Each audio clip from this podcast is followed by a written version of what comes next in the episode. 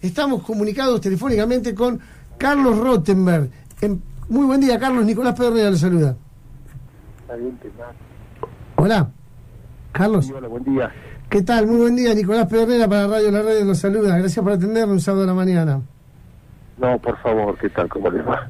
Carlos Rottenberg, todos sabemos que es empresario artístico, productor y director teatral.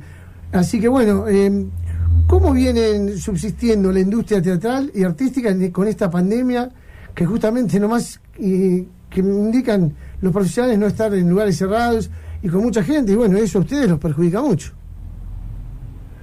Bueno, por supuesto, estamos hablando de una pandemia, estamos hablando de un flagelo que atravesó el mundo y atraviesa el mundo, que está terminó, y, y hay algunas actividades que de entrada dijimos que iban a ser más perjudicadas que otras, porque cuando uno va viendo ya en enero febrero de, Argentina, eh, del verano nuestro, cómo, cómo esto estaba circulando y de la manera que lo hacía, tuvimos claro que, este, insisto, tipo de actividades donde se desarrolla en en lugares cerrados y, a mucha gente, iba a contrapelo de lo que tenía eh, salud en el mundo. Eh, por eso dijimos que éramos los primeros en cerrar y íbamos a ser los últimos en abrir y que iba a tener un perjuicio también económico enorme, siempre observando primero lo sanitario, porque no nos olvidemos que nosotros trabajamos eh, para el público como cualquier actividad pero además nuestra materia prima también son seres humanos. O sea, es una diferencia con, con aquel que tiene un comercio y que puede eh, tener mercadería estoqueada, no es nuestro caso. Por eso también dijimos que el día que se habilite incluso la actividad, no iba a ser de un día para el otro poder abrirla, que es lo que va a terminar pasando ahora a medida que se vaya paulatinamente eh, y con protocolos sanitarios acordes abriendo en Argentina como ocurrió en algunos lugares del mundo. Eh, buenos días, Carlos Rottenberg, José López. Una consulta queríamos hacerle. Es de público conocimiento que usted está en diálogo con el municipio y la provincia en vistas a, la actividad teatral en la próxima temporada. ¿Cómo están esas conversaciones a esta altura del, mes? Las conversaciones estuvieron y están muy bien, porque acá eh, lo, que, lo que por lo menos para mí desde el principio tengo claro es que, digamos, con el, con el único que hay que discutir es con el virus. Claro. Entonces, eh, a partir de eso, eh, si uno tiene claro el objetivo, y el objetivo es fundamentalmente retomar el trabajo, pero retomar el trabajo con las garantías necesarias para que todos los que ingresemos a un teatro eh, nos sintamos seguros, seguros que acá haga una acotación, que tanto lo dijo la, los funcionarios, lo dijeron los funcionarios de salud de provincia, recuerdo el jueves pasado, y al ratito lo dijo en una charla también presidencial que tuvimos con el ministro Quiroz de Salud de Ciudad de Buenos Aires.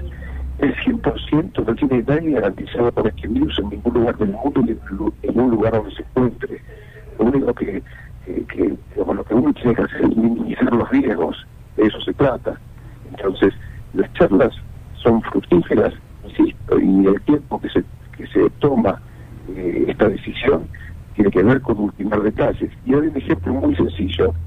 Cuatro meses atrás, así como al principio de esto, la Organización Mundial de la Salud debatía si dijo sí, dijo no. Cuatro meses atrás, cuando presentamos para todo el país un protocolo eh, para la, el regreso de la sala de espectáculos, eh, en el mundo lo que se, sostenía es que el virus, nos explicaron siempre, eh, se transmitía a través de de las superficies. Por lo tanto, se trabajó en eso. No se le dio tanta importancia a lo que hoy se llaman los aerosoles. Claro. Hay que ver cómo se ventilan los ambientes. Por lo tanto, todo lo escrito hubo que adaptarlo nuevamente ahora y a lo que se está terminando, eh, en ver cómo funcionan, por ejemplo, cosas que el público no sabe, los equipos de aire acondicionado.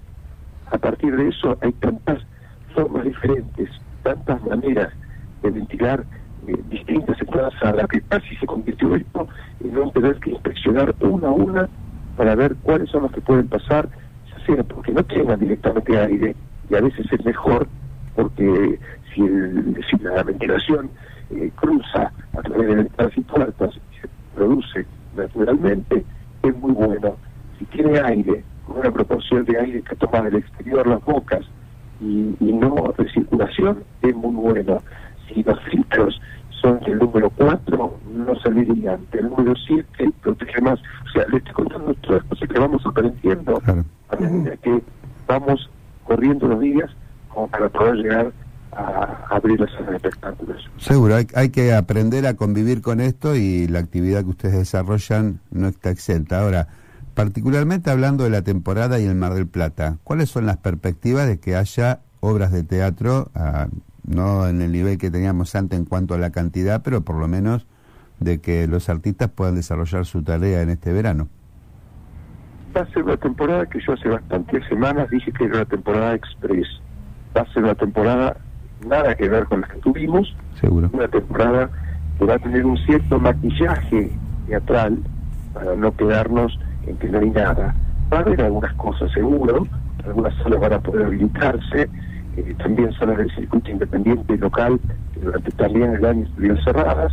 Eh, algunos artistas locales eh, van a poder trabajar, incluso una manera también de trabajar quienes tenemos alguna sala que pueda llegar a estar eh, apta para, por el tema este del protocolo, eh, lo hemos cedido gratuitamente a los grupos independientes que tengan salas hasta que no lleguen a cumplir con lo sanitario y, con algunos artistas que siguen desde Buenos Aires también, pero muy poquito, muy acortados y pocos títulos, también para menos, menos espectadores y para una flora, fuera de la capacidad habilitada de butacas, muy restringido. O sea, me gusta usar la palabra temporada express y responder con eso de vamos a maquillar la temporada para que haya teatro.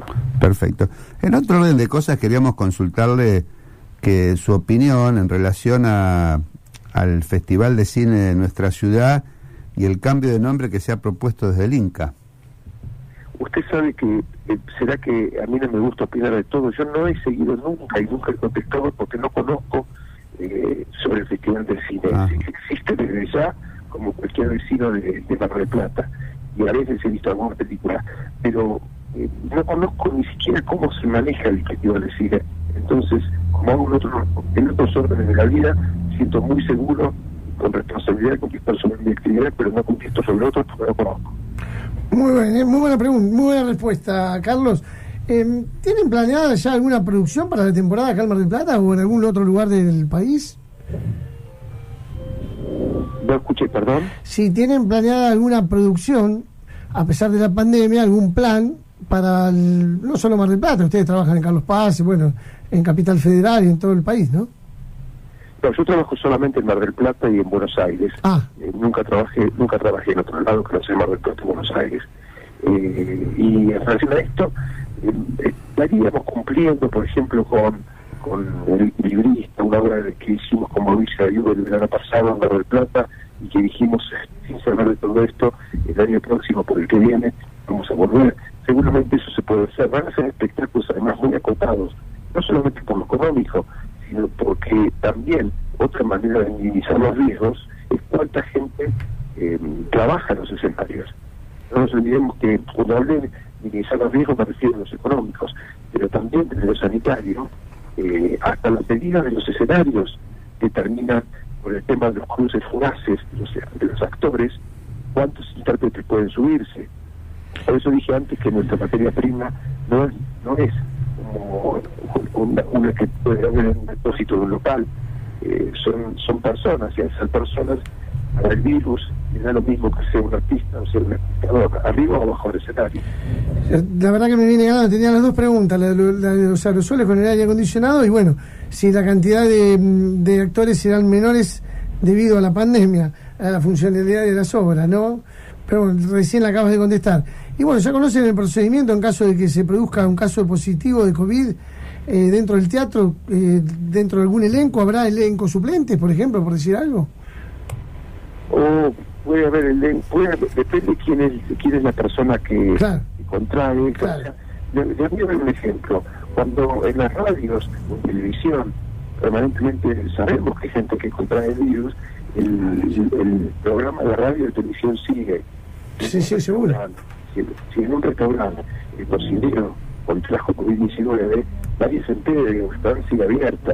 Bueno, pero nuestro dependerá porque si la persona contra el COVID es el protagonista absoluto del espectáculo, por lo la gente, por quien la gente gente al teatro, ese espectáculo no se podrá seguir. Si es una persona de un elenco eh, que permite hacer, hacer un retraso, de repente sí, o a lo mejor depende de las circunstancias, la compañía queda en cuarentena. Es tan incierto esto, por eso empecé diciendo, bien con el virus el virus, nunca una persona. Es cierto, ¿eh? bueno, toda una expectativa generada en Mar del Plata, toda una expectativa generada en el ambiente artístico y toda una expectativa generada también en la economía de la región y del ambiente que ustedes trabajan. Carlos Rottenberg, muchísimas gracias por atendernos un sábado a la mañana, sabemos que siempre está con su agenda muy apretada. Por favor, un saludo para ustedes.